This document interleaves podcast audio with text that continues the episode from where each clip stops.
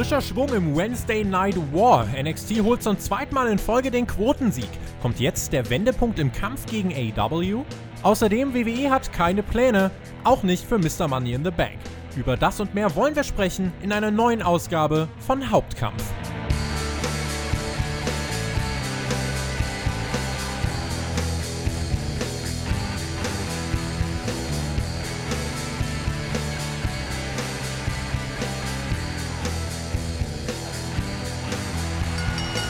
Der 5. Juli 2020. Ihr hört Hauptkampf, euren Wrestling Talk vom Spotfight Wrestling Podcast.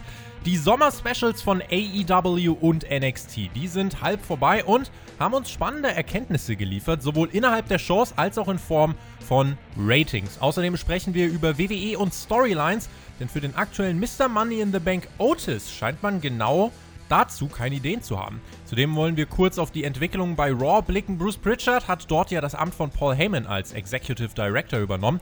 Wir stellen uns heute die Frage, ob aus dem frischen Wind schon wieder ein laues Lüftchen geworden ist. Und das zu besprechen ist in dieser Woche erstmals an meiner Seite unser Spotfight Community Manager und Social Media Guy Per. Herzlich willkommen bei Hauptkampf. Tobi, vielen Dank für die Einladung. Ich freue mich heute hier zu sein und äh, über diese Themen mit dir zu sprechen. Und ähm, ja, ein bisschen aufgeregt, allererster Podcast überhaupt. Und ich hoffe, dass, um es in den Worten von Jonathan zu sagen, dass wir heute hier delivern. den Jonathan werden wir auch gleich hören, weil es geht um Otis und äh, selbstverständlich können wir nicht über Otis reden und äh, Jonathan dazu nicht fragen. Hm. Du hast es schon gesagt, das ist dein erster professioneller Podcast. Wir versuchen das ja hier mal auf dem Kanal mit diesem professionellen zumindest so ein bisschen. Die Themen, äh, wie hat es Alex Flöter in der letzten Woche so schön gesagt, äh, er freut sich auch bei Hauptkampf zu sein, aber er freut sich halt nicht über die Themen, weil es im Jahr 2020 halt echt nur Kackthemen gibt. Äh, das mit Otis hat jetzt aber ausnahmsweise mal nichts mit Corona oder so zu tun, sondern das ist wirklich einfach mal ein bisschen gute alte WWE-Probleme. Über die wollen wir jetzt direkt zu Beginn würde ich sagen, einfach mal sprechen. Und zwar die Meldung, die wir dazu gepostet haben. Keine Pläne für Otis. Wie aus Berichten von Ringside News hervorgeht, hat man bei WWE aktuell keinen Plan, wie man mit Otis und dem Money in the Bank Koffer weiter verfahren soll. Ursprünglich soll geplant gewesen sein, Otis als zukünftigen Gegner für The Fiend aufzubauen. Auch sein Tag Team Partner Tucker sollte eine größere Rolle in der Story spielen. Durch die vielen Planänderungen von Vince McMahon in den letzten Wochen und Monaten soll Otis aktuell wieder ohne klare Richtung dastehen. So lautet ein Zitat von einer WWE-internen Quelle: Otis and the Briefcase, who knows? Du hast diese Meldung äh, wahrscheinlich jetzt mehr als einmal gehört. Was war so deine erste Reaktion darauf? War das so äh, typisch WWE oder eher so, ah, wie könnt ihr das mit Otis in den Sand setzen? Ja, ähm, nachdem Otis ja jetzt schon wieder nicht bei SmackDown war, fragt man sich natürlich, wo bleibt der Junge? Weil die müssen ja irgendwas mit dem machen. Und ähm, ich finde es eigentlich sehr schade, dass man ähm, gerade nichts mit Otis macht und ihn so ein bisschen im Sande verlaufen lässt. Ähm, ich denke, es gibt einige Möglichkeiten, wie man seine Charakterdarstellung vielleicht ein bisschen hätte ankurbeln können.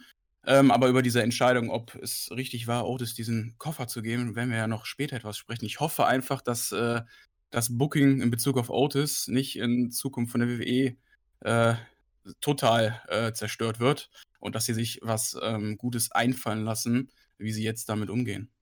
Hast du auch das Gefühl, dass bei Otis wirklich so ein bisschen der Wind aus den Segeln ist, nachdem er diesen Money in the Bank Koffer gewonnen hat? Weil für mich wirkte es so, als hätte man wirklich was in ihm gesehen und hätte gesagt, der Typ, der ist es, den pushen wir. Und dann wurde er gepusht, hat den Koffer gewonnen und dann hat man ihm quasi den Boden unter den Füßen weggezogen und seitdem ist es ja jetzt kein komplett freier Fall. Er kann sich da mit seiner, mit seiner Fleischkeule noch so ein bisschen in der Luft halten, aber ich habe trotzdem so das Gefühl, dass er da irgendwie echt ganz schön an Momentum jetzt verloren hat. Ja, glaube ich auch tatsächlich. Ähm, es war ja heiß diskutiert nach Money in the Bank, äh, warum man nicht Leuten wie Alistair Black oder Daniel Bryan äh, den Koffer gegeben hat. Ähm, Gerade ein Alistair Black hätte ähm, den Koffer super nötig gehabt und äh, ähm, wäre damit vielleicht nochmal, hätte damit ein wenig mehr an Momentum gewonnen. Ähm, aber was ich tatsächlich dazu sagen muss, ähm, hätte man Money in the Bank vor Zuschauern veranstaltet, also außerhalb der Corona-Krise und den ganzen Umständen, wenn man die mal nicht berücksichtigt, dann wäre ich tatsächlich damit d'accord gewesen, wenn man Otis aus guten Gründen den Koffer gegeben hätte und vielleicht ein Good Feel Moment für die Zuschauer kreiert hätte, weil man muss sagen, nach der Storyline mit äh, Mandy ähm, war der Junge over. das kann man nicht alles äh, anders sagen. Aber ja. durch die Corona-Krise ist es halt schwer, ein Good Moment ohne Zuschauer in leeren Hallen zu kreieren. Ne? Und das bei WrestleMania war ja dann eigentlich so der Peak dieser Story mit Mandy. Und das ist ein gutes Stichwort, denn äh, wir haben Jonathan mal gefragt, äh, habe ich ja gerade schon gesagt, wir müssen ihn natürlich zu dieser Thematik fragen. Und er hat gesagt, natürlich will ich mich dazu äußern. Und ich habe ihn gefragt, ja, was ist denn da eigentlich los mit Otis? Warum, warum geht da so ein bisschen gerade der Schwung verloren? Und wir hören jetzt mal rein, was Jonathan uns dazu zu sagen hatte. Hallo liebe Hauptkampf-Zuhörer. Ich glaube, bei Otis sehen wir eine Entwicklung und ein Problem, die wir sehr häufig im Wrestling sehen oder das wir sehr häufig im Wrestling sehen. Und zwar das Problem des Höhepunkts eines Face-Stars, über das hinaus es keinen Erfolg mehr gibt. Bei Otis sehen wir das ganz klar. Er ist bekannt und berühmt und beliebt geworden durch die Story rund um Mandy. Ja, das war der Punkt in der Story, ab dem die Zuschauer so richtig relaten konnten, weil er wollte die schöne Frau und er hat darum gekämpft und es sah so aus, als würde sie nicht kriegen. Das also total relatable für viele Zuschauer und dann kriegt er sie irgendwie trotzdem. Das heißt, diese Geschichte war die wichtige Grundlage für seine Beliebtheit und man hat dann hingearbeitet, natürlich zum Happy End, zum Höhepunkt. Und der war dann erreicht. Und ab da gibt es natürlich noch weitere Höhepunkte in seiner Karriere, die er hätte erreichen können. Zum Beispiel, oder erreichen könnte. Zum Beispiel Money in the Bank Cash-In, ähm, WWE Champion werden, Universal Champion werden, ja, World Champion sein, an der Spitze der Company stehen. Das wäre eine Chance gewesen. Ich sehe es jetzt halt nicht mehr realistisch an, deswegen sage ich auch gewesen. Die Sache ist, für diese weiteren Karrierehöhepunkte fehlt diese Grundlage, die ihn zum ersten Höhepunkt gespült hat sozusagen, und zwar Mandy zu klären. Ja, diese Foundation, die fehlt jetzt. Und ich glaube, man hat da sehr viel Potenzial ausgeschöpft. Und Otis ist eben auch nicht der prädestinierte World Champion, würde ich sagen. Er könnte in diesem Spot funktionieren, aber dann eben nur, wenn der Charakter dahingehend stimmig in einer Situation ist, in der es auch passt und in der er in der Storyline eben dahingehend aufgebaut ist und das Momentum der Leute hat. Das hat er mittlerweile nicht mehr. Das heißt, zuerst kommt die Storyline und dann kommen die Erfolge. Nur wenn es überhaupt keine Storyline gibt, dann ist es natürlich logisch, dass es irgendwie gerade sehr weird wirkt. Und diese Situation haben wir bei Otis gerade. Der Erfolg ist ausgeblieben, nachdem dieser Peak mit Mandy erreicht wurde. Wie würdest du den Kommentar von Jonathan einordnen? Stimmst du zu oder würdest du widersprechen? Ich stimme Jonathan da voll und ganz zu. Also Mandy Rose, die Storyline hat Otis einen guten Push gegeben, viel Aufmerksamkeit, aber es flacht halt langsam ab und für mich ist er auch einfach zum jetzigen Zeitpunkt kein World Champion. Mit seiner Darstellung, seinem Moveset, vor allem seinen Finisher. Ich, ich könnte das mit meinem Gewissen nicht vereinbaren, wenn der jetzt World Champion werden würde. Es ist ja jetzt auch so, dass ähm, Otis, also wir reden ja jetzt nicht nur darüber, dass quasi man keine Pläne für Otis hat, sondern man hat ja jetzt auch gerade keine Pläne damit auch für Mr. Money in the Bank. Und da muss man sich ja auch fragen, was sagt das denn eigentlich aus, wenn du dich wirklich dazu entscheidest, jemandem die Rakete aufzubinden, wie es so schön heißt, und äh, dann aber wirklich keinen Anschlussplan zu haben. Also wie Jonathan das schon gesagt hat, diese Story mit, mit Mandy Rose, die hat äh, Otis halt wirklich nach oben katapultiert. Und jetzt muss dann halt irgendwie der nächste Schritt kommen, weil er hat jetzt die, die Herzdame hat er jetzt erobert und sie ist ja jetzt auch an seiner Seite.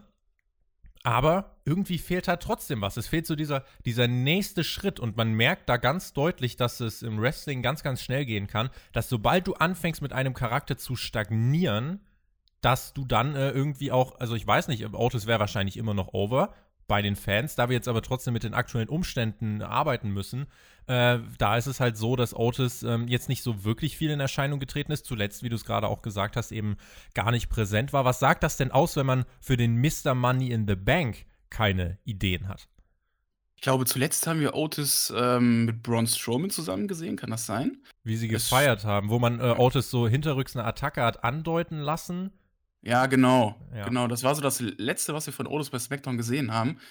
Ähm, ja, ich finde es ich find's schade, weil man hat ja schon mit dem Frauenkoffer relativ schnell mögliche Storylines verpulvert. Also, er wurde ja direkt, ähm, eingecashed, äh, beziehungsweise Asuka hat den Titel ja dann in Anführungsstrichen geschenkt bekommen, kann man ja so sagen. Kann man so sagen. Und, ähm, somit bleibt halt nur noch der Herren-Money in the Bank-Koffer, um einen Superstar zu pushen, um eine mögliche Storyline voranzutreiben oder halt auch neue Storylines zu kreieren.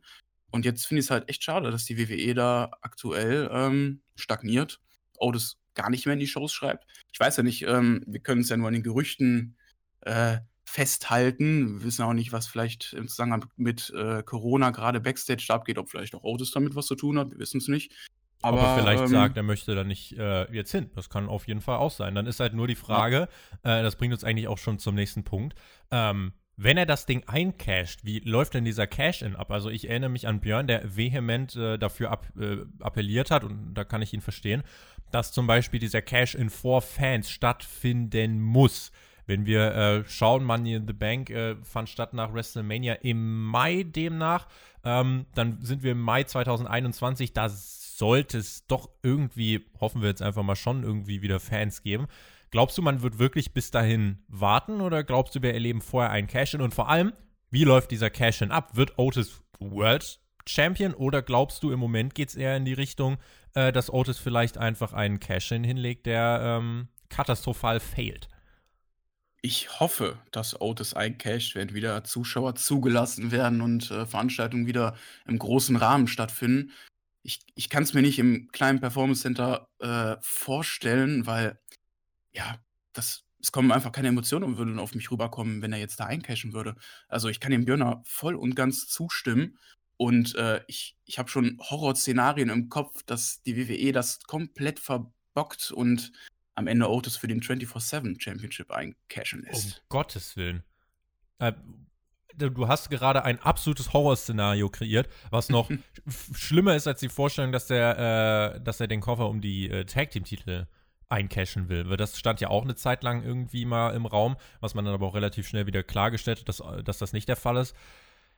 Otis hat ja dann auch charaktermäßig, da haben wir ja gerade drüber gesprochen, er hat ja dann versucht, äh, Braun Strowman so hinterrücks zu attackieren. Ich finde, da hat es schon angefangen, dass man Otis auf einmal Dinge hat machen lassen, die ein Otis nicht machen sollte. Also Otis ist ja ein Charakter, der überhaupt nicht dafür steht, so hinterlistige Dinge äh, irgendwie zu tun. Und ein Otis Heel-Turn ist äh, in meinen Augen somit das, ähm, die schlimmste Idee, die du eigentlich haben kannst. Weil jetzt hast du wirklich mal jemanden, der, der anders ist, vom Aussehen her, der auch wirklich aber trotzdem mit der Crowd unfassbar gut connected. Und ähm, jetzt musst du es halt irgendwie schaffen, und das ist schwierig, ohne Fans den Typen heiß zu halten und ihm wirklich dann aber um das zu erreichen, musst du ihm halt eine Storyline geben. Und äh, eigentlich hast du ja die Voraussetzung, du hast jetzt das mit Mandy geschafft. Jetzt müsste Otis sich halt irgendwie als Singles-Wrestler etablieren, wenn du wirklich den Leuten weismachen willst, er könnte ein glaubhafter World Champion sein. Lassen wir mal dahingestellt, ob er jetzt wirklich den Titel gewinnt oder nicht. Aber du musst den Leuten ja im Voraus schon vermitteln, ey, der könnte ein glaubhafter Singles-Champion sein. Und an dem Punkt sind wir noch nicht einmal.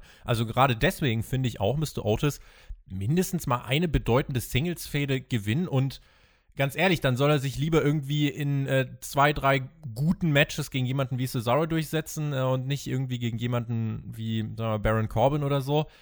Da hat man noch ein ganzes, äh, noch ein ganzes Brett zu bohren, finde ich. Ähm, ist diese, diese Meldung, ist das ein Sinnbild für das, was WWE eigentlich im Jahr 2020 fehlt? Oder würdest du sagen, das wäre eine überspitzte Formulierung? Um jetzt nochmal erstmal auf den ersten Teil äh, deiner Frage zurückzukommen. Ähm, aktuell kann sich ja bestimmt keiner vorstellen, dass Otis gegen Braun Strowman oder Bray Wyatt, wir wissen ja nicht, wie diese Fehde noch enden wird, wer am Ende oben steht und Champion wird. Aber ich kann mir ein Cash-In gegen beide nicht vorstellen. Ich finde, der Jonathan hat das eigentlich schon ganz schön gesagt in seinem Statement, ähm, dass man Otis einfach erstmal ein bisschen aufbauen muss. Von mir aus gibt man ihm auch einfach ähm, mit Tucker zusammen einen kleinen Push in der Tag Team Division, die ja sowieso komplett tot ist, und gibt denen den Titel. Vielleicht bringt dem das etwas Momentum.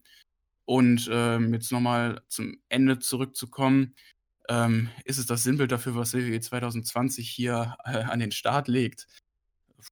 Ja, ich finde, dass sich das nicht nur 2020 äh, bemerkbar macht, sondern schon die letzten Jahre. Es ist, ähm, wenn du, wenn du das jetzt gerade sagst, es ist durchaus ein Weg, äh, zu sagen, du baust Autos vielleicht auch im Tag-Team auf. Wir sehen ja zum Beispiel bei Bailey und Sasha Banks, das kann gut funktionieren. Du kannst äh, einem Tag-Team dann auch einen großen Titel noch geben mit ähm, Bailey, die ja den SmackDown-Titel hat, äh, Asuka und Sasha Banks treffen ja bei äh, Extreme Rules der Horrorshow aufeinander. Mhm. Da geht es dann um den Raw Women's Teil. Also das ist definitiv auch ein Weg, aber ne, es ist halt ähm, trotzdem eine, eine Herausforderung und ähm, ich das, das, das, äh, das äh, mit Bailey und Sasha, die Storyline, die gefällt mir tatsächlich sehr gut. Also ja. Bailey wurde ja viel kritisiert für ihren Heel-Charakter am Anfang, aber ich finde mittlerweile harmonieren die beiden echt gut zusammen und ähm, dass man den die äh, Tag-Team-Titel gibt und jetzt auch noch ähm, Bailey natürlich den Women's Championship hat und vielleicht Sascha den bekommt, das könnte ich mir vorstellen, dass es dann Richtung SummerSlam dann, ähm, also ich denke, wir erwarten einfach alle, oder? Dass diese Fehde endlich mal kommt zwischen den beiden, dass sie sich jetzt bald mal splitten. Und wer weiß, vielleicht äh, beide mit den Titeln, Raw-Titel und SmackDown-Titel. Aber das ist so eine Fehde, wo ich sage, da macht WWE eigentlich aktuell viel richtig. Schreibt uns gerne mal auch äh, an diesem Zeitpunkt äh, in die Kommentare, ob äh, Otis, wenn wir da den Bogen wieder zurückschlagen, äh, ob Otis für euch, ähm, ja, ob das wirklich jetzt so ist, dass er Momentum verloren hat und ihr jetzt auch wirklich sagt, ey, dann lieber den Koffer so schnell wie möglich weg. Oder sagt ihr, Otis zurück in die Show, Storyline und dann auch äh, World Title gewinnen. Also es gibt so zwei, drei Möglichkeiten im Moment. Würde mich interessieren, äh, was ihr davon haltet. Und ich würde dir ganz gern abschließend noch die Frage stellen, bevor wir zum nächsten Thema gehen wir warten ja alle so ein bisschen darauf, also wenn wir uns die Situation anschauen, die es beim SmackDown World Title gibt, ist es ja so, Braun Strowman ist Champion, obwohl er nie hätte Champion sein sollen. Das war ja zu keinem Zeitpunkt der Plan. Goldberg hat Richtig, ja. in Saudi-Arabien den Titel vom Fiend gewonnen in einem Squash-Match und bei WrestleMania hatte ihn dann, äh, sollte er ihn eigentlich gegen Roman Reigns aufs Spiel setzen, ähm, der, ja, gute Herr Reigns ist aber nicht gekommen, was ich weiterhin für eine sehr, sehr gute Entscheidung halte. Er hat auch jetzt äh, nochmal in dem Interview bekräftigt, dass er äh, einfach nicht das Gefühl und nicht das Vertrauen hat in Mitarbeiter und Offizielle, dass das jeder so hundertprozentig ernst nimmt und er möchte da weder für seine Familie noch für sich ein Risiko eingehen. Ich finde das eine professionelle und erwachsene Einstellung, die ähm, sehr, sehr, sehr, sehr gut ist. Und jetzt warten ja alle trotzdem so ein bisschen darauf, äh, Roman Reigns, irgendwann wird er ja wieder zurückkommen. Und äh, wenn wir jetzt sagen, dass ein Otis den ähm, Koffer eincashen soll, wenn Fans wieder da sind. Wenn Fans wieder da sind, ist es dann hoffentlich so, dass die ganze Pandemie ein bisschen mehr in den Griff bekommen wurde. Das könnte dann auch heißen, dass Roman Reigns zurückkehrt. Ist es vielleicht auch wirklich dann einfach ein, eine Sackgasse, wenn Otis dann wirklich den, den Koffer immer noch hat und Roman Reigns zurück ist? Weil Roman Reigns ist ja immer noch der, der letzten Endes den World Title eigentlich gewinnen soll, oder? Das hast du perfekt formuliert. Sackgasse beschreibt das, glaube ich, ziemlich gut. Äh, ich freue mich, wenn Roman Reigns endlich zurückkommt. Der wird der Show nochmal einen ganz großen Mehrwert bieten. Aber wie du gesagt hast, Sackgasse. Äh, Otis. Stell dir mal vor, Roman Reigns besiegt Otis. Ja. Das, das kannst du ja nicht machen. Und Otis nee. Heel-Turn kannst du auch nicht machen. Nee. Kannst du dir denn vorstellen, dass Otis gegen Braun Strowman oder Bray Wyatt eincasht? Stand jetzt nicht. Also, dass er eincasht vielleicht, aber dass er erfolgreich eincasht auf jeden Fall im Moment nicht. Aber ich meine, WWE ist das alles zuzutrauen. Aber jetzt rein vom Booking-Standpoint ist es meiner Meinung nach derzeit so, dass äh, der World Title bei SmackDown schon echt keinen guten Stand hat. Aber wenn du jetzt aktuell Otis den Titel geben würdest, es würde, sag ich mal diplomatisch, äh, es würde das Standing nicht verbessern. Und das Standing ist eigentlich schon nicht gut gerade. Richtig, ja. Du brauchst halt eine komplette Charakterumkrempelung für Otis, äh, angefangen beim Moveset, bei der Darstellung und äh, geendet dann beim Finisher. Aber er muss immer noch der liebe Knuddelbär bleiben. Da sind ja, wir uns einig. Für Jonathan, damit er sich weiterhin wohlfühlt. Ich würde sagen, damit machen wir den Haken an die Otis-Thematik. Wie gesagt, ich bin gespannt auf eure Kommentare. Es ist halt äh, jetzt eine Meldung, die es dazu gibt. Ähm, wir wollen jetzt äh, das nicht irgendwie eine halbe Stunde ausschlachten, dafür ist es noch ein bisschen zu sehr Spekulation. Äh, und kommen wir zu Dingen, die ja doch ein bisschen faktischer begründet sind und zwar mit Zahlen. Wir lieben Zahlen. Wir sprechen über den Wednesday Night War, wir sprechen über AEW und NXT. Die Entwicklung jetzt äh, bei den ja, Shows Fighter Fest und Great American Bash, die es da gab, gerade auch, also nicht nur in den Shows, sondern auch was die Quoten anging. Machen wir Machen wir mal einen kleinen Rundown dieser beiden Shows. Was hatten wir bei AEW? Dort besiegten der Luchasaurus und der Jungle Boy MJF und Wardlow. Hikaru Shida verteidigte ihren Women's Title gegen Penelope Ford. Cody setzte sich gegen Jake Hager durch im TNT Championship Match. Die Private Party besiegt Proud and Powerful. Und der Hangman Adam Page und Kenny Omega verteidigten im Main Event ihre Tag Team Titel gegen die Best Friends, die vor ihrer Mutter zur Arena gefahren worden sind. Diese Erwähnung ist mir wichtig. Bei NXT gewann Tegan Knox ein Number One Contenders Fatal Four-Way Elimination Match gegen Dakota Kai, Mia, äh, Mia Yim und Candice LeRae. Timothy Thatcher besiegte Oni Lorcan in einem, wie ich fand, wirklich starken Professional Wrestling Match. Rhea Ripley besiegte Aaliyah und Robert Stone in einem Handicap Match. Dexter Loomis holt sich nach 16 Minuten in einem Strap-Match den Sieg gegen Roderick Strong und Io Shirai besiegt Sasha Banks. Die Bailey an ihrer Seite hatte nach einem Eingriff von Raw Women's Champion Asuka. Vielleicht deine kurze Meinung zu diesen beiden Shows am Mittwoch. Was war so, was war eigentlich so dein Highlight? Mein Highlight, AEW, ähm, das Tag Team Match auf jeden Fall. Welches? Ähm, das Tag Team Championship Match natürlich. Okay. Ähm, von äh, Kenny Omega, Adam Page. Ähm, ich fand, die haben einen sehr schönen Cliffhanger am Ende dann äh, noch rein kreiert. Ähm, ich fand das nach dem Match tatsächlich auch fast besser als das Match selber. Ja, genau. Aber das ist der Unterschied zur NXT-Show, die ja ein bisschen ja, äh, reingedrückt wirkte, um einfach gegen das Fighterfest äh, standzuhalten. Ähm, klar ist für mich auch, dass AEW eine deutlich bessere Quote gehabt hätte, wenn es jetzt ein normaler Pay-Per-View an einem Samstag zur Blockbuster-Zeit gewesen wäre.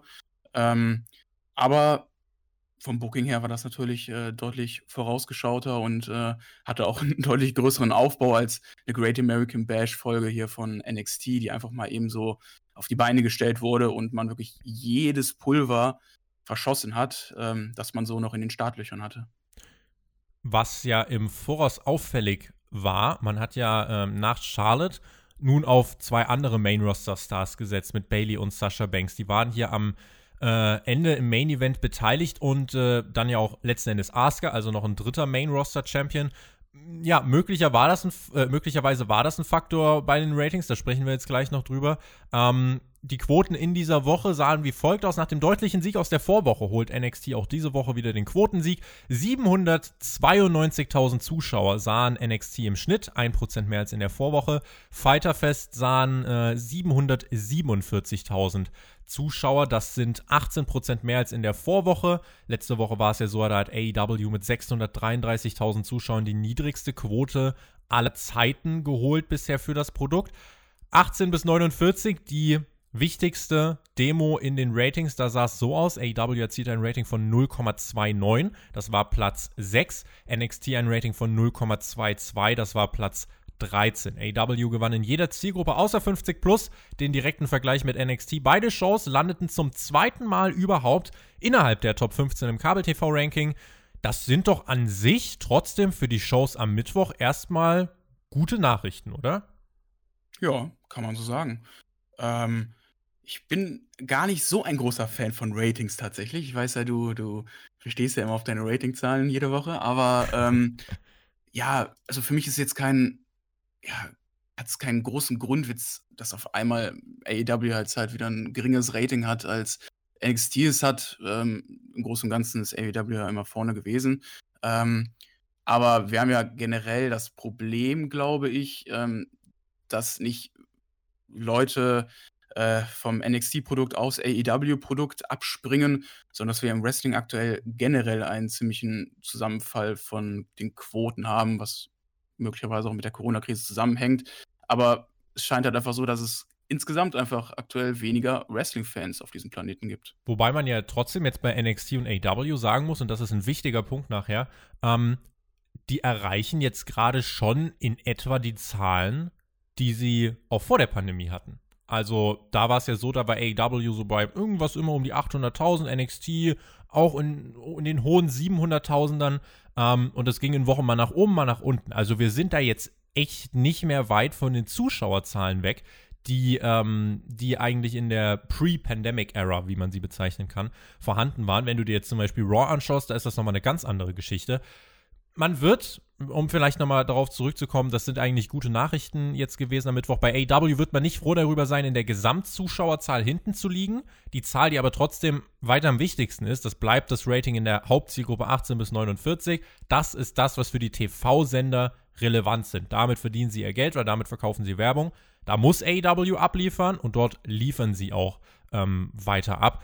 Meiner Meinung nach hatte AEW unterm Strich eine etwas bessere Show, auch mit dem besseren Wrestling. NXT ja. hatte einen sehr starken Main Event, eine starke Main Event Kombination, welche eben in den Ratings auch einen richtig großen Unterschied gemacht hat. Da gewann NXT nämlich 118.000 Zuschauer dazu, während AEW ca. 64.000 Zuschauer verlor. Und gerade in der Zielgruppe 50 plus war der Andrang für Sasha Banks und Io Shirai wirklich richtig, richtig groß. Denn und das ist, äh, finde ich, eine spannende, ein spannendes Detail. AW war wirklich deutlich hinter NXT in diesem letzten Segment, aber lag in der 18 bis 49 Demo trotzdem deutlich vor NXT, weil NXT wirklich von einer riesigen Menge an Zuschauern über 50 profitiert hat in diesem Main Event. Die einzigen beiden Quarter bei AEW, die während der Show insgesamt Zuschauer gewinnen konnten, waren Hikaru Shida gegen Penelope Ford und das Ende von Jake Hager gegen Cody. Bei NXT ging es gut los. Der Mittelteil gehörte quotentechnisch dann AEW, bis dann eben mit dem Main Event wirklich ein deutlicher Schwung an Zuschauern bei NXT hereinkam. Die Spitze im AEW-Programm, äh, was Ratings anging, wurde erzielt am Ende des Matches von Cody gegen Jake Hager bis hin zum Start des Matches Private Party gegen Proud and Powerful. Da waren es 814.000 Zuschauer. Ab dann riss es äh, ab, weil der Great American Bash Main Event, wie gesagt, einiges rausgerissen hat. Und was ich auch noch äh, erwähnen möchte, um euch hier quasi ein vollwertiges Bild zu liefern von diesen Ratings. Am Mittwoch war in den USA aufgrund der stark steigenden Corona-Fälle, die es derzeit gibt, ein News-Tag. Das heißt, ähm, es ist eigentlich immer so erfahrungsgemäß, dass die AEW-Zuschauerschaft immer mehr von News-Tagen betroffen ist als die NXT-Zuschauerschaft. Es wird jetzt erwartet, dass AEW mit Einberechnung der DVR-Zahlen, also der Aufzeichnung bis drei Tage nach der Hauptausstrahlung, dass AEW in der Gesamtzuschauerzahl dann vor NXT liegen wird, was einfach, wie gesagt, damit begründet ist, dass das AEW-Publikum jünger ist und in der Vergangenheit hat sich eben herausgestellt, diese jüngeren Menschen haben ein größeres Interesse an den News-Sendungen als das ältere NXT-Publikum. Das sind in meinen Augen sehr, sehr spannende Entwicklungen. Ich weiß, äh, manche Leute können mit den Ratings nicht anfangen.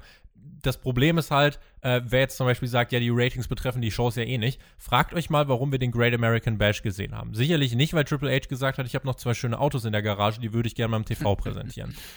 Nach dieser Zahlenkunde, Per, es gab zuletzt teils deutliche Kritik am NXT-Produkt, aber hat NXT nicht trotzdem was richtig gemacht, wenn sie sich jetzt zwei Wochen in Folge im direkten Quotenvergleich am Mittwochabend gegen AEW durchsetzen?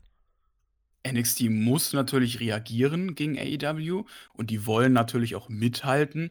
Ähm, ja, äh, stand in den letzten Wochen ziemlich in der Kritik NXT, ob die nicht einfach gerade ähm, ja, von, ihrer, von ihrem alten Weg abkommen und ähm, neu, neue Wege einschlagen, ein bisschen Parallelen zum Mainstream-Produkt, zum, zum Main-Roster habe ich da gesehen. Ähm, die Gefahr ist natürlich immer, ähm, wenn man äh, gegen Shows wie Fighter Fest dann dagegenhalten will, dass man zu viel Pulver verschießt. Das hat man in meinen Augen ähm, bei Great American Bash getan. Und wir sehen jetzt ja am kommenden Mittwoch äh, ja, die, die, den zweiten Teil davon. Und ich glaube, dass man mit einem Unification-Match zwischen Adam Cole und ähm, Keith Lee äh, auf jeden Fall ein nennenswertes Match auf die Karte gebracht hat. Aber was, wel, wel, welcher Maßstab kann denn so ein Match doch übersteigen? Was wollen die denn noch als Maßstab nehmen? Oder was haben die noch als Munition in den Rücklagen, was sie noch verschießen können? Bevor nun jemand ähm, wieder schreiben möchte, dass jetzt zum Beispiel NXT doch zum Beispiel auf dem WWE Network läuft. In den USA läuft die TV-Ausstrahlung. Äh, das heißt, äh, das Network wird meistens nur für die internationalen Zuschauer relevant. Internationale Abonnenten hat das WWE Network ca. 400.000. Nun ist es aber auch so, dass AEW eben auf drei TV-Sendern wiederholt wird, mehrfach, und in der TNT-App läuft. Nachweislich ist es da so, dass sich die Zahlen von AEW und NXT nicht viel nehmen und auch das äh, WWE Network da keinen Unterschied macht. Das möchte ich an dieser Stelle nochmal verdeutlichen. Es gab ja bei AEW noch ein Announcement Und zwar wird es Fight for the Fallen geben am 15. Juli. Da wird dann auch das World Title Match von John Moxley und Brian Cage stattfinden, was ja aus Sicherheitsgründen verschoben wurde, wegen der Corona-Infektion von John Moxleys Frau Renee Young. Kommende Woche gibt es bei NXT dann das große Unification-Match von Keith Lee und Adam Cole.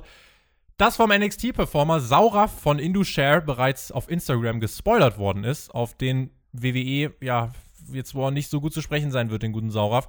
Ähm, hast du den Spoiler mitbekommen und wie kann das denn eigentlich passieren? Ich kann stolz sagen, dass ich unvoreingenommen in äh, die nächste Ausgabe gehen kann. Ich habe den Spoiler nicht gesehen. Noch nicht. Noch, noch nicht. Ich hoffe, das bleibt nach dieser Ausgabe weiterhin so. Aber ich habe mich schon gewundert, dass äh, meine Twitter-Timeline nicht voll mit diesen Spoilern war. Natürlich mit den, ähm, mit den Meldungen, dass es einen Spoiler gibt. Aber ich bin überrascht, dass ich bis jetzt noch nichts davon mitbekommen habe. Und ich hoffe, das bleibt auch so. Äh, ja, wie kann sowas passieren? Ist äh, meiner Meinung nach eigentlich dumm. Dumm von dem Wrestler. ja, ganz klar. Äh, ich hoffe nicht, dass WWE jetzt äh, zu krass darauf reagiert, ihn entlässt, aber ja, irgendwie wird die WWE auf jeden Fall darauf reagieren und ähm, ist halt blöd für NXT, ne? Nun, es war jetzt nächste Woche so, dass du halt äh, einen ziemlich krassen Main Event aufgebaut hast. Jetzt kommt ja. dazu, dass AEW sein World Title Match verschoben hat um eine Woche ja. wegen der Infektionskette in deiner Firma plus einer deiner Superstars liegt das Ergebnis deines Main Events. Also es ist geil, es ist so geil. Da, ne, nennen wir es geil in An- und Abführungszeichen. ähm, was glaubst du denn, wie sich die Zahlen jetzt weiterentwickeln werden nach dem Great American Bash und Fighter Fest? Erleben wir jetzt von NXT gerade ein kurzzeitiges Hoch oder glaubst du wirklich, dass das ein Wendepunkt im Wednesday Night War sein kann? Ich glaube, das ist kein Wendepunkt. Ich äh, denke, das ist jetzt ein kurzes Hoch. Aber wie schon eben beschrieben, hat NXT so viel Pulver verschossen. Ich ich glaube, es wird wieder zu den ähm, alten Quoten zurückkehren, dass AEW immer noch leicht über NXT bleiben wird und so wird sich das auch wieder einpendeln, denke ich. Ich kann mir tatsächlich vorstellen, dass WWE daraus jetzt auf jeden Fall erstmal die Message ziehen wird, dass eben die Main-Roster-Stars doch etwas sind, was man einsetzen muss, um Quoten zu holen, um sich gegen AEW durchzusetzen. WWE hat ja die Möglichkeit, diese Ressource zu nutzen und das war uns ja auch allen von Anfang an klar diese Woche hat es halt eine Rolle gespielt mit der Tatsache, dass man eben auch keine Werbung ausgestrahlt hat während des Main Events. Es gab ja Limited Commercials. So war das Strap Match, meine ich, und der Main Event waren komplett werbefrei. Und du hattest eben, ne, wie ich es erwähnt habe, mit Banks, Bailey und Asuka drei Main Roster Champions und äh, den Women's Champion von NXT in einem Main Event. Es könnte WWE das Zeichen geben, jetzt beispielsweise weniger Performer wie zum Beispiel eine Rhea Ripley bei NXT in die Main Events zu stellen, dafür mehr Main-Roster-Power zu liefern. Das müssen wir jetzt abwarten. Ich halte das, wie gesagt, für eine spannende Entwicklung und bin auch gespannt, äh, was eben die Lehren sind, die ja bei NXT jetzt daraus gezogen werden. Ich bin gespannt, was man macht, wenn das World Title Match von AEW eine Woche später stattfindet. Äh, ob man auch darauf irgendwie reagieren möchte. AEW hat ja reagiert mit ähm, Shoots. Und zwar haben sie einmal den Ratings War ähm, ja, wahrgenommen und auch ausgesprochen und sie haben äh, einmal ein paar Giftpfeile in Richtung WWE geschossen. Und zwar gab es ja einmal im Opening-Segment MJF, der ja wirklich äh, gesagt hat, ja, seitdem wir hier in einem Ratings-War sind, äh, ist es gut, mich an die Spitze zu schicken. Nun, äh, scheinbar nicht, denn irgendwie hat AEW die Ratings nicht gewonnen. Ich bin trotzdem dafür, äh, Maxwell Jacob Fre äh, Friedman an die Spitze zu schicken. Und dann hatten wir später in der Show einen Shoot von Taz gegen WWE als er meinte, dass AEW in Sachen Corona-Tests schließlich kein schlampiger Laden sei. Sind diese Shoots für dich unnötig? Möchtest du sowas hören? Und wenn du es hören möchtest, in welchem Maße? Tobi, ich bin ein Fan von Beef. Beef belebt das Geschäft.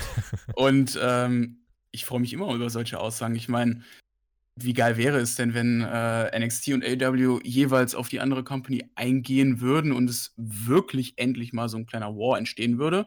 Dann hätte NXT auch wieder die Möglichkeit äh, für neue Storylines natürlich. und ähm, nee, ich, wie gesagt, Beef belügt das Geschäft und ich würde mich freuen, wenn auch von der WWE mal ein paar Seiten hier bekommen und äh, ja, dass sich dann von Woche zu Woche mal ein bisschen hochschaukelt. Es ist halt in meinen Augen so, dass NXT sowas fast nötiger hätte als AEW, weil ich der Meinung bin, dass das AEW-Produkt ohne NXT-Referenzen äh, trotzdem wirklich, wirklich gut ist.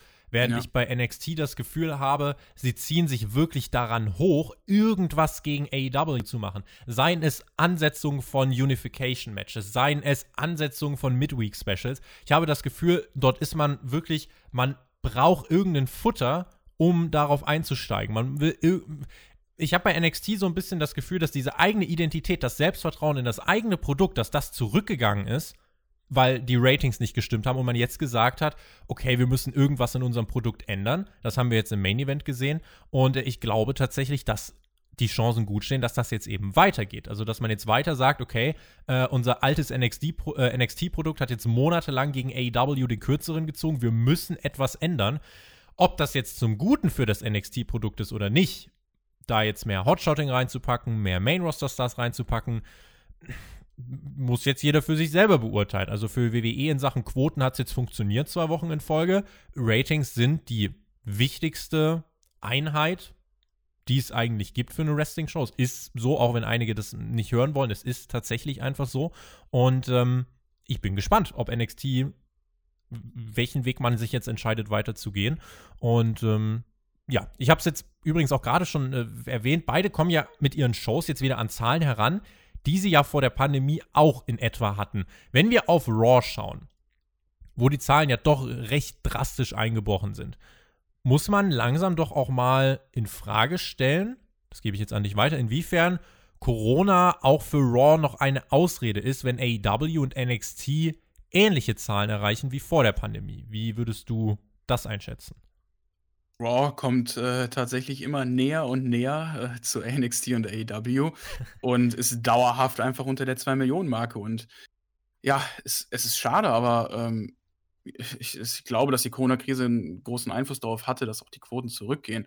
Gerade weil äh, Wrestling vor Fans äh, beziehungsweise ohne Fans nicht das gleiche ist wie vor Fans.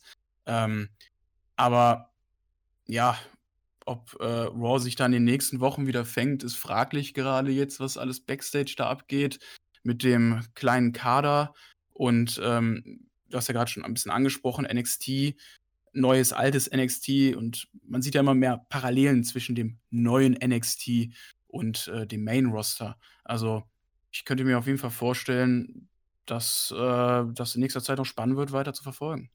Dann lass uns sprechen im letzten Themenblock dieses Podcasts über Raw. Dort ähm, ja, gab es jetzt in dieser Woche eine Ausgabe, es war die nächste Ausgabe unter der Leitung von Bruce Pritchard, ähm, bei der wir einige Matches hatten. Äh, es gab unter anderem Niederlagen für Ricochet, Apollo Crews, Angel Garza und Andrade. Äh, die haben in einem Tour-and-One-Handicap-Match gegen The Big Show verloren. Es gab auch eine Niederlage für die Viking Raiders gegen Andrade und Angel Garza, die danach von Big Show geplättet worden sind. Außerdem verlor Drew McIntyre in einem äh, Main Event, der aus einem Mixed Tag Team Match bestand. Er wurde jedoch nicht gepinnt. Dafür bei der Show haben sich Siege geholt, wie erwähnt, The Big Show. MVP hat äh, Apollo Crews besiegt. Ric Flair war auch da. Und die Show war strukturiert, wie eben in den Vorwochen Pritchard das auch schon gemacht hat. Relativ kurze Matches und dafür sehr viele Promos und Segmente. Damit viel Storytelling, könnte man meinen. Wie funktioniert dieser Ansatz für dich? Ich glaube, wir hatten das ja schon mal auf Twitter ein wenig ausdiskutiert, dass ich äh, definitiv der Meinung bin, dass es richtig ist, mehr auf Storyline zu setzen als auf Wrestling.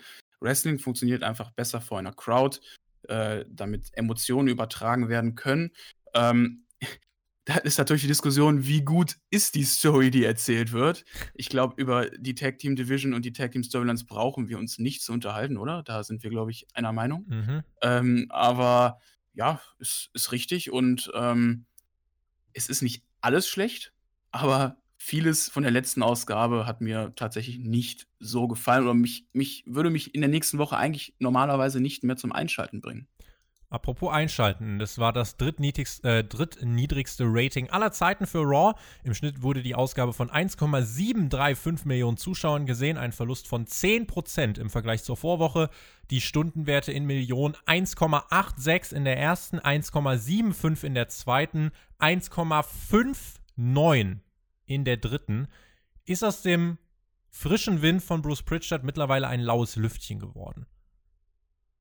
Du hast ja so schön oft schon angesprochen, der Pritchard-Effekt, aber da frage ich dich, gab es da wirklich einen Pritchard-Effekt? Meinst du, nach zwei, drei Wochen kann man da von einem Effekt sprechen? Klar, Paul Heyman äh, wurde von seinen Tätigkeiten da entbunden, aber es, es, gab einen kurzen Anstieg, aber ich würde das nicht so großartig bewerten und es äh, als, ähm, ja, als Pritchard-Effekt, der jetzt verflogen ist, beschreiben. Also dazu äh, muss man viel, viel langfristiger planen und ähm, kann sich an diesen Daten eigentlich, finde ich, also beziehungsweise an diesen Informationen nicht, nicht orientieren. Es ist ja bei WWE, um darauf einzugehen, äh, irgendwie immer und immer wieder ein Muster. Eine Entwicklung ist ja seit Jahren, man will einen neuen Impuls setzen, man führt Roster-Trennung ein, man äh, führt die Roster wieder zusammen, es gibt einen neuen Executive äh, Director, es gibt einen neuen GM, irgendwas. Und dann erzielt man für einige Wochen damit bessere Quoten, dann geht es wieder bergab und man befindet sich im Teufelskreis. Das Problem, was man jetzt allerdings hat, und deswegen spreche ich vom Pritchard-Effekt, du hast Heyman die Kontrolle gegeben und er hat damit versucht, neue Leute aufzubauen hast einen Alistair Black, du hast dann jetzt einen Angel Garza in den Fokus gerückt, auch einen Apollo. Und diese Leute verlieren jetzt bei Raw unter Leitung von Bruce Pritchard gegen Big Show und MVP.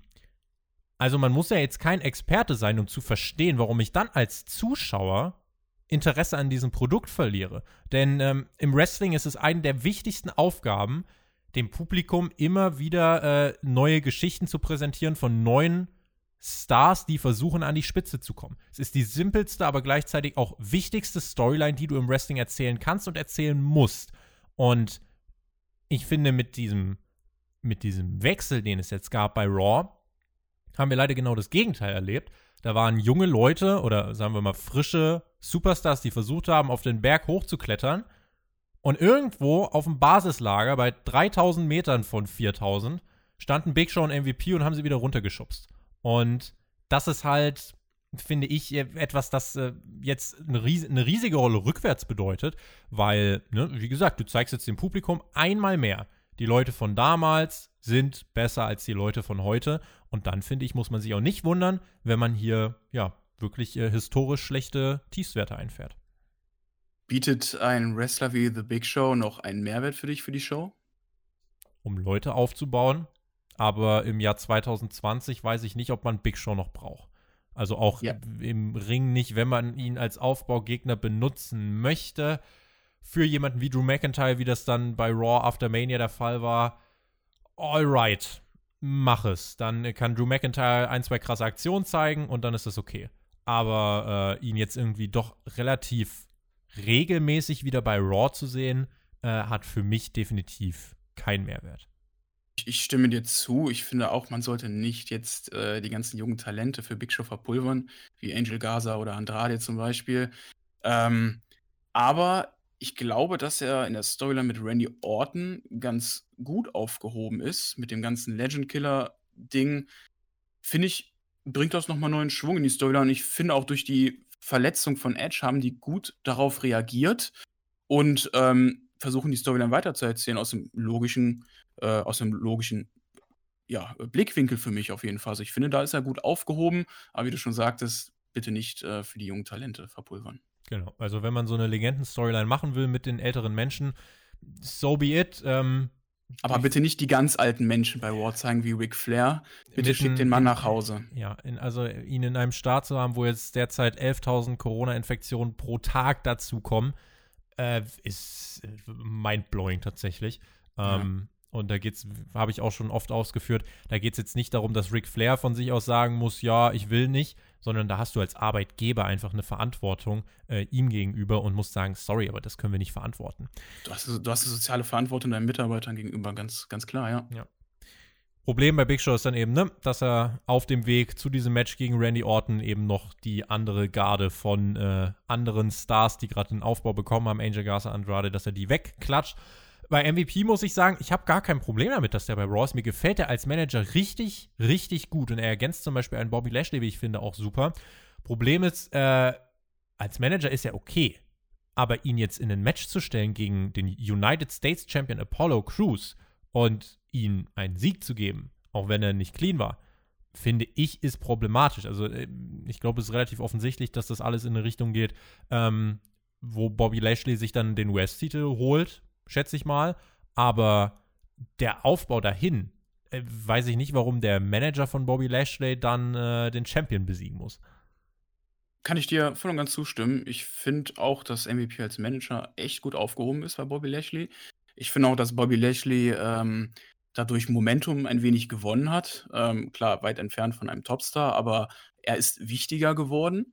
Ähm, aber ich sehe das auch so wie du. Ich finde nicht, dass man jetzt MVP hier in das US-Teilgeschehen mit reinbringen sollte.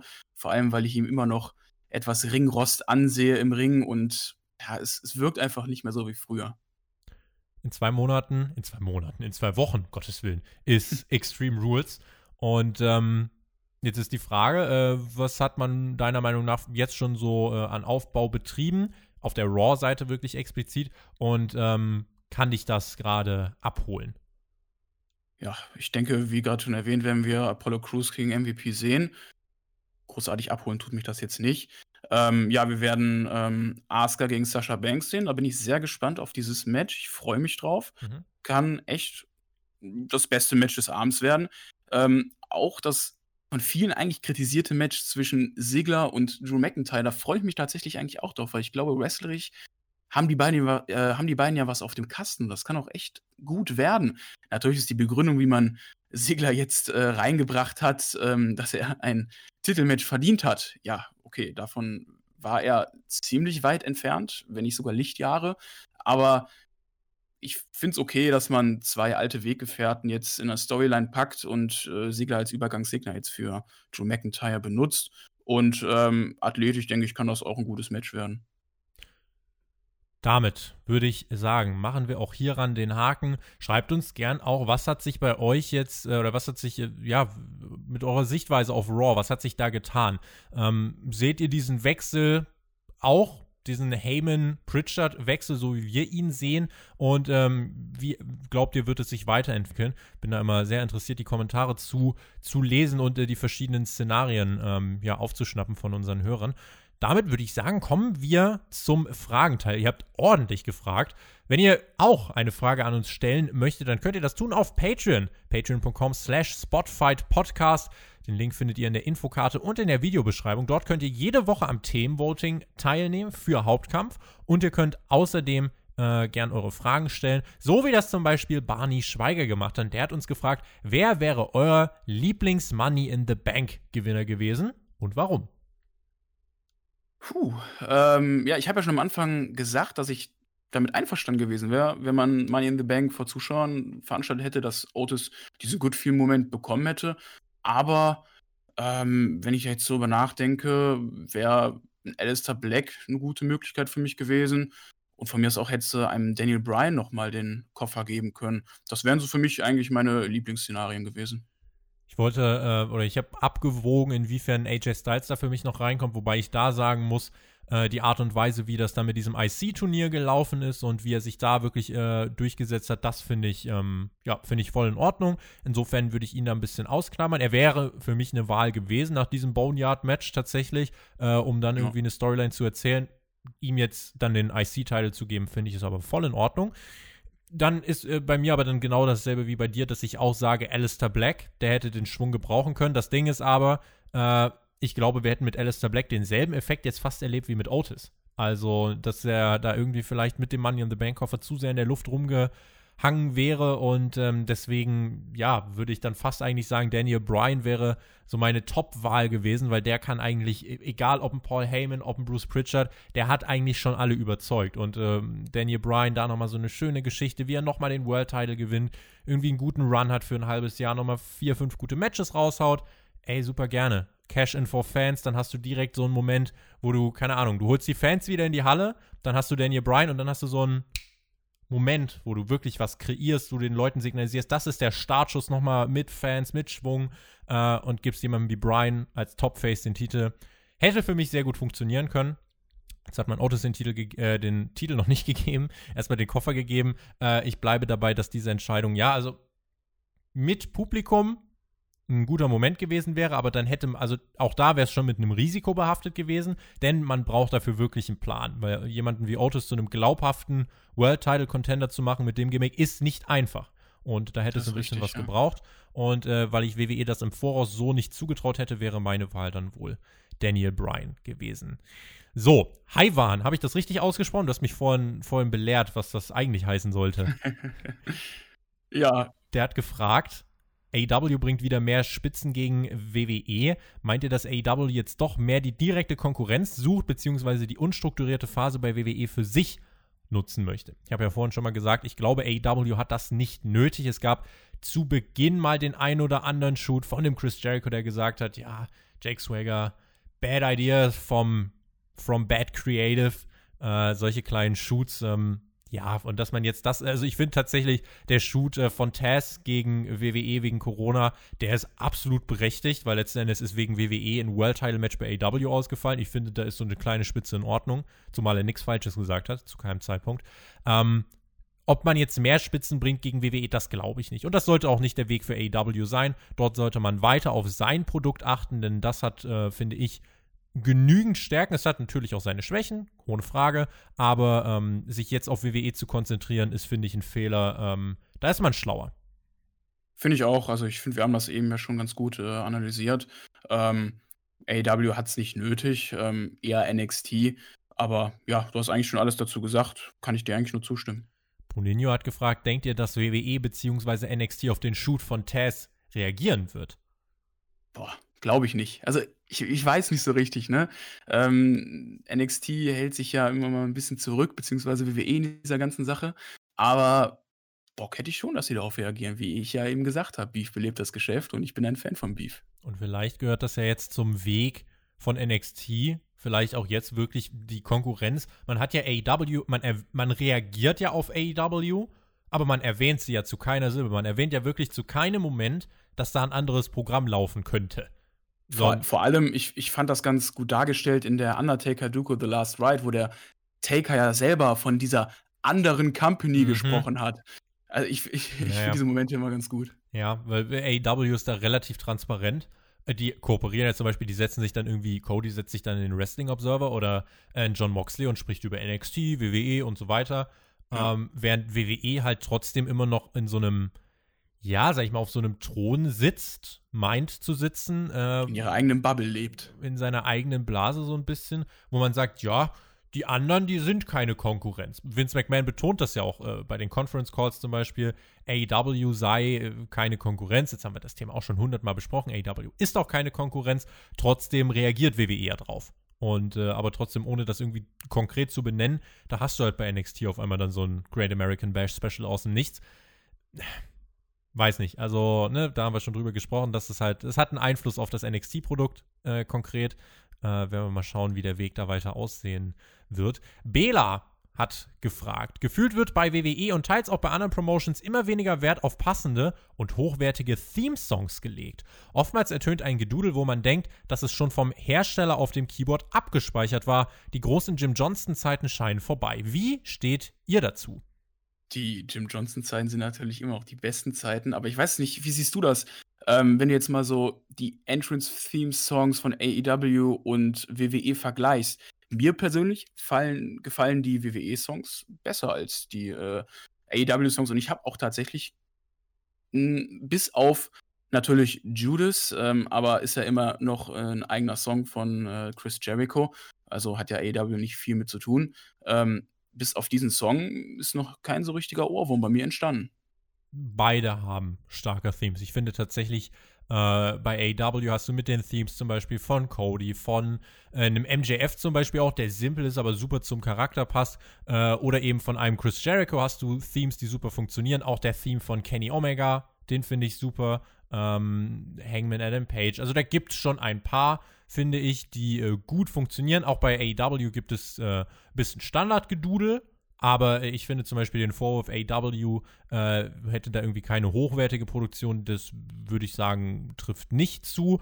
Bei WWE hast du natürlich auch Theme-Songs, die wirklich ins Ohr gehen und die äh, wirklich gut sind. Äh, wenn ich alleine dran denke, irgendwie Matt Riddle mit seinem Bro, da, solche Sachen kannst du super äh, verwenden. Aber es gibt auch bei WWE Themes, muss ich sagen, wenn ich zum Beispiel den Theme von Bailey anhöre oder so, die halt, ja, ne, sehr basic sind. Ähm, aber trotzdem, äh, beide haben starke Themes. Also, und beide haben hochwertige Musikproduktion, äh, die sie finanziell anschieben können. Und ähm, ich finde, ja, das, äh, die sich dann beide nicht so viel nehmen, finde ich. Das Gute ist, das Gute ist ja, gerade im Hinblick auf Musik, Geschmäcker sind unterschiedlich, von daher gibt es da kein richtig und kein falsch. Bela hat ansonsten noch geschrieben, äh, mich würde eure Meinung zum Thema Big Daddy Walter und seinem möglichen Call-Up ins Main-Roster interessieren. Sollte er seine Chance nutzen? Ja, ist die Frage. Er hat ja oft gesagt, dass er äh, eigentlich nicht nach Amerika ziehen möchte. Streich ne? das eigentlich. Ja, er möchte Walter nicht nach Amerika wird- ziehen. Walter, Alex Flöter hat das sehr schön auf den Punkt gebracht. Schaut mal auf den Twitter-Account von Walter. Er folgt einer Person, das ist seine Frau. Ähm, er ist jemand, der da wirklich, er ist sehr verbunden mit seiner Familie, auch generell mit dem, was er sich aufgebaut hat in Deutschland beziehungsweise in Europa. Und ähm, Walter ist, äh, glaube ich, jemand, der da auch wirklich sich treu bleibt. Und ähm, er hat das WWE, meine ich, auch schon oft genug gesagt. Das war auch der Grund, warum er nie den ganz großen Push bei NXT dann gekriegt hat, obwohl ihn alle gefeiert haben, weil Mhm. WWE wusste, er wird nicht permanent äh, für uns antreten, sondern wird immer mal so ein paar Wochen kommt er rüber, aber nie dauerhaft. Und äh, ich glaube, daran wird sich nichts ändern. Deswegen glaube ich auch nicht, dass wir Walter ähm, ja, im Main-Roster so früh sehen werden. Ja, ich habe mich auch gefreut, ihn natürlich regelmäßig in Amerika zu sehen, aber ja, wenn es seine Entscheidung ist, können wir daran leider nichts ändern, ne? Tom hat geschrieben: Hallo Tobi und Gast. Hallo Gast. Vince möchte ja SummerSlam, äh, den SummerSlam in einem größeren Ambiente präsentieren als im Performance Center. Das wurde ja öfters gemeldet. Ich denke, in einem Land wie der USA ist das kaum vorstellbar aktuell. Meine Frage an euch: Was treibt Vince an, an dieser Idee weiter festzuhalten? Denkt ihr, er könnte auch die Option ziehen, in einem anderen Land als die USA ein Pay-Per-View zu präsentieren? Mit Zuschauern. Also, ich glaube, ja, ich, ich glaube, Vince, äh, Vince ist definitiv skrupellos und scheut eigentlich vor keiner Idee, um irgendwie wieder Zuschauer in die Hallen zu bringen.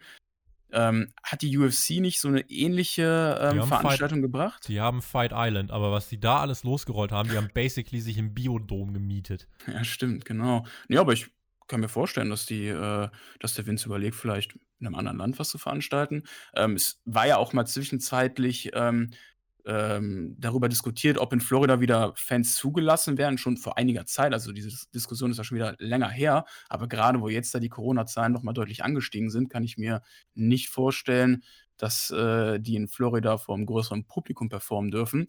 Der SummerSlam ist Ende August.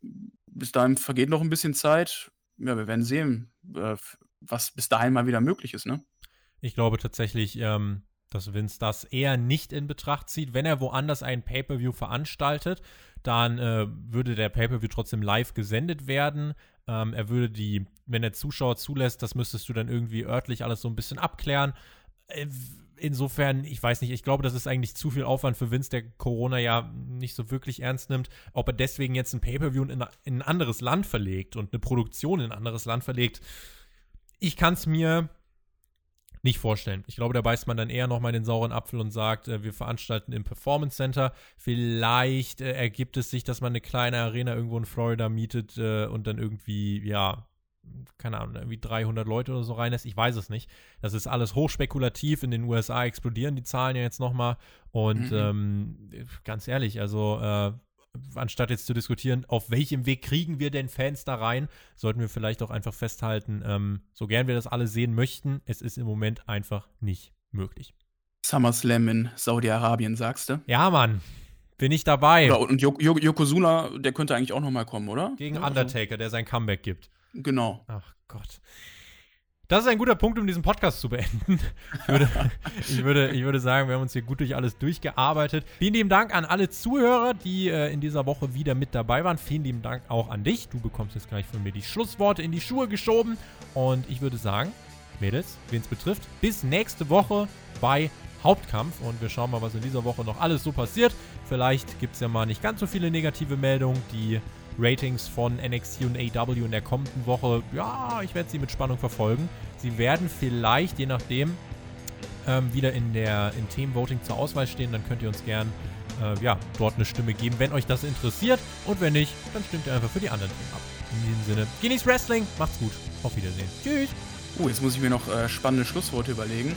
Ja, nee, äh, Tobi, hat mich gefreut, mit dir über diese Themen zu reden. Äh, danke für die Einladung und äh, ich hoffe, ihr habt Spaß beim Zuhören. Wie Tobi immer sagt, genießt Wrestling.